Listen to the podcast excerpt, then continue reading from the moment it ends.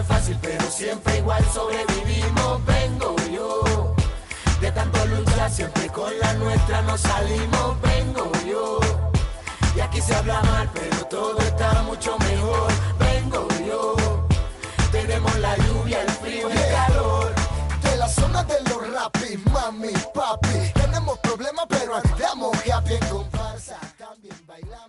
Nos vamos de nuevo de viaje aquí en Piedra de Toque por Sudamérica con José Miguel Redondo Sele, un mochilero en América.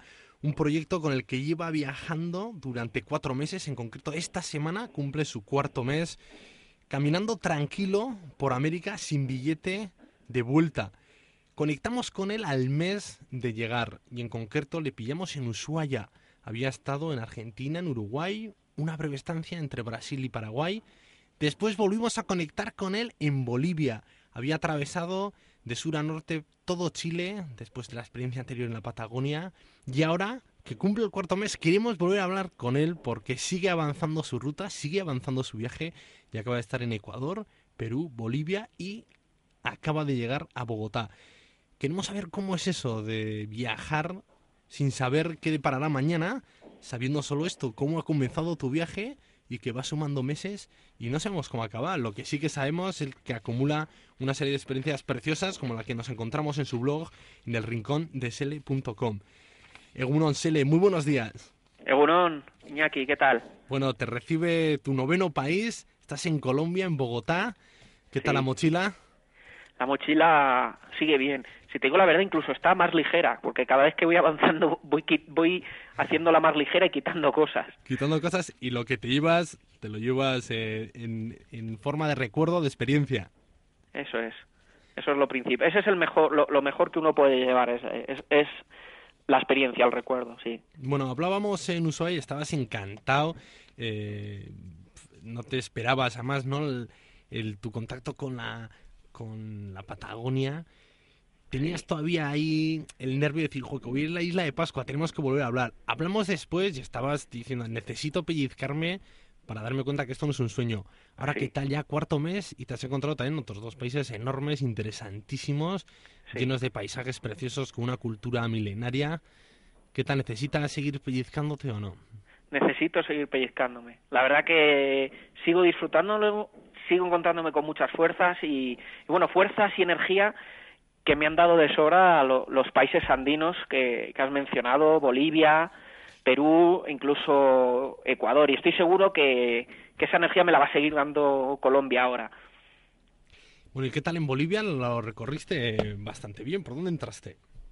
Pues mira, entré por, por la, la zona de las lagunas altiplanas. Entré por el desierto de Atacama, desde Chile, atravesando las lagunas altiplánicas, durmiendo a más de 4.000 metros de altura y, por supuesto, visitando el inconmensurable Salar de Uyuni. Por ahí, digamos que entré, la entrada fue fuerte. Fueron unos paisajes, la verdad que son unos paisajes brutales y es un cambio radical eh, el paso de Chile a Bolivia. Luego Sí. ya fui subiendo. Te pasaste ahí, ¿no? Hay un paisaje lunar, el Salar de Uyuni. Es, es un paisaje único. La verdad que es que, impres- mira, impresiona a todas horas, pero al amanecer los colores que da, si encima hay agua en el, en el suelo salino, si encima hay agua, con los reflejos ya uno se piensa que está en, en, en otro planeta directamente. Y en otro planeta también se encuentra uno cuando ya se va a la capital del país, a La Paz. Otra ciudad única, ¿no? Por la altura, por la cultura del pueblo aymara, por su gente. Un lugar también bonito al amanecer y al atardecer. Sí, es, es, es, digamos que una ciudad original. Está siempre con siempre están con revueltas y demás, pero bueno, es parte, digamos que es parte ya de, de, su, de su vida. Si vas a, a Bolivia y no tienes un paro o una manifestación, es que no se está en Bolivia, es otra manera. Pero es una ciudad curiosa porque está metida directamente en, en un agujero. Pero claro, estás metido en un agujero, pero estás a 3.600 metros de altura. Y si subes al alto, estás a 4.000 la verdad que llama, llama mucho la atención. Hay ciudades muy interesantes en Bolivia. O sea, La Paz, pero a mí sobre todo me gustó eh, la experiencia en Potosí y, y en Sucre también. Bueno, claro, es que hemos dado un salto. ¿Qué tal en Sí. Potosí? ¿Pudiste conocer las minas? del Pude Cerro conocer Rico? las minas. Eh, lo- yo lo, lo comentaba con amigos, es entrar a las minas de Potosí es, es hacer un viaje un poco al infierno. no solo por meterte en un horno, no solo por el calor, sino por las condiciones que se siguen dando. Es una mina que se lleva explotando 500 años, que siguen sacando material de ahí, yo ya no sé cómo. Y entonces entré a la mina y estuve tres horas dentro con los mineros, eh, hablando con ellos. Eh, tú oyes las detonaciones ahí dentro, escuchas las explosiones, de repente te dicen apártate que está saliendo gas. O sea, lo, esto no es una visita turística al uso, entras, ves una galería, no, no, no. Te arrastras por el suelo, te metes por el barro, te manchas y, bueno, eh, puedes hacer algo curioso como hacer un regalo a los mineros. En mi caso les regalé dinamita con un detonador. ¿Sabes cuánto me costó? ¿Cuánto? Dos dólares. Además es dinamita de tubo, ¿no? Como las de películas del oeste, porque es una Como las del oeste. de explotación artesanal con jornadas eh, ¿no? de 12 horas. Es que aquello es un museo joder, del, casi del Eh, horror, ¿no? El- Es, es un, es un infierno, yo, en serio. Pero es algo que hay que vivir. Se, se- es duro, claustrofóbicos, por favor, que no entren, eso seguro. Es duro, pero aprendes. Vale la pena. Y te, y te ayuda a valorar las cosas. Hay gente que está dentro, en las galerías más interiores, como luego les cuesta mucho salir, llegan a estar 48 horas ahí dentro. Yo estuve tres horas y te aseguro que estaba como loco por salir. Porque es verdad que te, te agobia la falta de oxígeno. Estás a, a más de 4.000, ahí sí que estás a más de 4.000 metros de altura, pero metido en unas minas. Unas minas en las que está saliendo gas, en las que de repente entra polvo, eh, el olor es muy desagradable, eh, incluso te cuesta caminar. Pero es una experiencia que nos ayuda a conocer un poco nuestro mundo. Y, y te impresiona saber que esa mina se sigue explotando 500 años después. Y de todos modos, ¿qué contrastes? ¿No se lee? Llegas un día en tu mochila, estás en paisajes no lunares, como decías, casi de un extraterrestre en la luna ahí en Uyuni, Sí. y te, te pasas a, joder, a la capital del infierno, ¿no? Esas minas que han sido eh, pues fábricas de muertes y muertes, ¿no? Sí. De indios, después ya ellos explotándolas de forma autónoma, pero que también pues genera un montón de enfermedades. con- an- an- eh, durante la colonización y después de ella. Se calcula que en torno a 8 millones de indios, se dice pronto, 8 millones de, de indígenas muri- han, han muerto en las minas y, se- y sigue muriendo gente en las minas. No, es al, al mismo nivel de antes, pero fijaos. Y hay que decir, Potosí, que como ciudad es una ciudad preciosa, eh, recomendable, pero eh, las minas de Potosí, digamos que la riqueza de, de Europa, de, de distintos siglos, viene gracias a esas minas.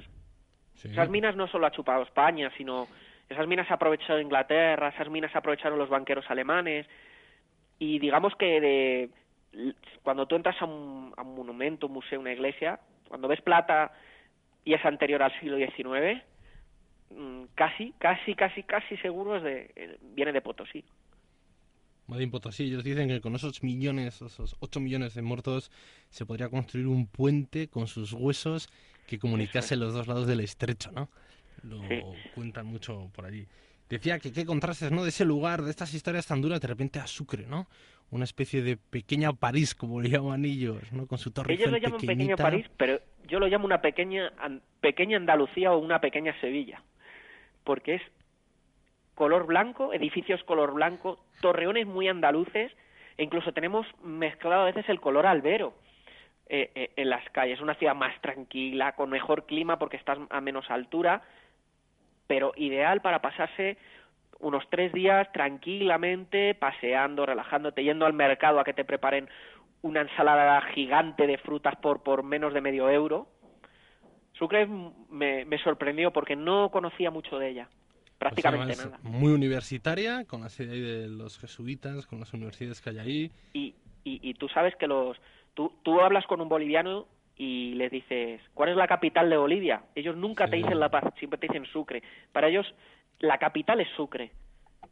Siempre, porque es allí donde se proclamó su independencia y para ellos es su capital. Aunque digamos que todas las instituciones políticas están en La Paz, es, es más grande y tal, pero para ellos su capital, su corazón está en Sucre. Y la historia más se lo reconoce, ¿no? Ahí se han firmado las constituciones, tanto la independencia, la Ajá. actual, la nueva. Uy, y luego de repente llegas a La Paz, que no llegas a otra ciudad, pasas de un lugar duro por la historia a lugares mágicos por el paisaje, a lugares muy preciosos por la belleza de sus casas que, que- que llaman a la colonia, aquellos época colonial y luego llegas a La Paz, un lugar mágico, pero por lo natural que es, ¿no? Una cultura andina de altura, minera, luchadora, con rostros duros, pero que también te llega a cautivar mucho. Sí, sí, sí. La verdad que, sí, la, la, la paz, la paz la, la disfruté. Eh, es una es una ciudad muy muy curiosa que tiene lugares muy recomendables. A mí me gustó mucho la Plaza San Francisco, sobre todo. Y, y bueno, ir a los miradores, ir a los miradores y mirar ese agujero superpoblado que es que es la, la Paz. Aunque sus alrededores también son muy interesantes porque no estamos muy lejos ya del lago Titicaca ni de las ruinas de Tiahuanaco, unas ruinas preincas eh, que están en bastante buen estado. Y la carretera de los Yungas, ¿no? Tiene lugares preciosos. Sí, tengo un ¿eh? amigo, Para yo no lo hice porque reconozco que soy un poco torpe para la pero tengo un amigo que se lo hizo. Hizo la, la carretera de la, de la muerte. Carretera de la Muerta, que está llena de la crucecitas. ¿eh? Que es real, ¿no? Esas cruces que recuerdan en el camino, en cada curva, que alguien hizo recta la curva. Sí, no, hay, hay, hay, mucha- hay muchas carreteras de la muerte en, en, en Bolivia. La verdad que vas siempre y tienes al lado un acantilado, un desfiladero, y te quedas impresionado y dices, madre mía, no pasamos. Pero bueno, es parte del viaje. Bueno, y luego Perú, que otro An- país... antes, de, antes de entrar, fui a, a las Pampas del Yacuma. Es casi la Amazonia. eh, la- es, es como un pantanal donde estuvimos en, en un refugio y bueno, veías caimanes, veías monos, venían las capibaras por la noche, tucanes, impresionante. La verdad que es como el pantanal de, de, eh, de Brasil, porque es- es- estam- estamos cerca, es como el pantanal de Brasil, pero la visita a lo mejor para estar, dormir y visitar te puede costar 10 veces menos. Muy bien, o sea que después de ese pantanal, ya ahí sí que cruzas a Perú. Ya me fui al Titicaca, eh, estuve en la Isla del Sol y de ahí ya pasé a, a Perú, a Cuzco. Cuzco fue el primer, el primer destino. Y como no, visita obligada a las ruinas, ¿no? De Machu Picchu. Sí, las ruinas de Machu Picchu. Que son. bueno, la verdad que. que la fama la merece, eh, que te emocionas al entrar, a pesar de toda la parafernalia que lo rodea, a veces lo complicado y lo costoso que hacen llegar ahí. Aguascalientes. Es mucho negocio. Dime. Sí. Aguascalientes, ¿no? Esa pequeña ciudad donde te Eh, deja... Esa pequeña horrible ciudad llamada Aguascalientes, que es un poco, que pues. te venden la casi los para saludos, subir. ¿no? ¿Cómo? Y que te digo que ahí te venden hasta los saludos, ¿no? Quieren venderte... increíble. Es, es un negocio y demasiado. Vale que después cuando estás arriba te olvidas de todo. Pero es verdad que llegar, jolín, pues es un poco es un poco li- lioso. Yo lo hice yendo por el Valle Sagrado, visitando las ruinas de Pisac, eh, Ollantaytambo, y ahí tomé yo mi tomé tomé un tren. Hombre, todo el Valle Sagrado es espectacular y llegar a Machu Picchu es el, un premio a, a todo, vamos, es, es la verdad un momento único para, para, para todos los viajeros. Bueno, se le vemos que, joder, un viaje tan intenso, eh, podríamos seguir hablando muchas cosas. Sí que tenemos el ricondesl.com, esa Sí. bitácora online que nos regalas con cada una de tus experiencias. Que tu viaje no busca coleccionar países, ni fotografías, ni mucho menos, sino al revés esas experiencias que compartes. También vídeos, ¿no? Porque eres un viajero de kayak eh, España con el que mandas saludos de cada uno de los rincones y también transmites ese veneno viajero. Y yo no sé si es una pequeña así consideración de estos cuatro meses. Siempre lo decimos en las presentaciones anteriores, ¿no? No sabemos cómo va a acabar este viaje, sabemos cómo ha empezado, cómo se está desarrollando, pero yo no sé si ya tú empiezas a vislumbrar, si te empiezas a ver volviendo a tu pueblo en verano, o si ves que cuatro meses no son nada, que este viaje no ha hecho más que empezar. Bueno, yo creo que todavía no tengo fecha de vuelta y prefiero todavía no, pensar en ello, y más con la que está cayendo. Pero, bueno, obviamente va a haber que volver, va a haber que volver, eh, pero todavía, todavía creo que quedan bastantes aventuras. Ahora, en principio, me espera un país que creo que nos vamos a llevar muy bien, eh, Co- Colombia, y, y bueno, ya estoy aquí, llevo, digamos que llevo días, llevo horas y, y ya lo, lo estoy, lo estoy disfrutando, estoy viviéndolo con bastante emoción y, y no sé dónde va, dónde nos va a llevar la mochila después. Muy bien, pues te llamaremos entonces una vez que atravieses Colombia, porque ¿cuáles son tus planes, Eli? ¿Tienes algún plan? Colombia, abierto Colombia. y lo que pase. Muy bien. Me quedo mm, por ahora en Colombia, no sé cuánto voy a estar. Eso es lo bueno de, de ir sin el billete de vuelta. Estoy en Colombia, quiero ver bastantes cosas por aquí, quiero recorrer bastante este país que es, es un país muy maltratado por los medios de comunicación y, y bueno, quiero vivir esta experiencia aquí y que la, y que la gente además vea que se puede venir perfectamente y que es un, un país maravilloso en el que la gente te, te, te está esperando. Muy bien, pues aceptamos tu reto, ¿vale? Eh, ya te llamaremos, no sé si pasará un mes o dos meses, Sele, pero volveremos a hablar. Mientras tanto, el rincón de. Un abrazo muy fuerte, Sele, y cuídate. Un abrazo, adiós.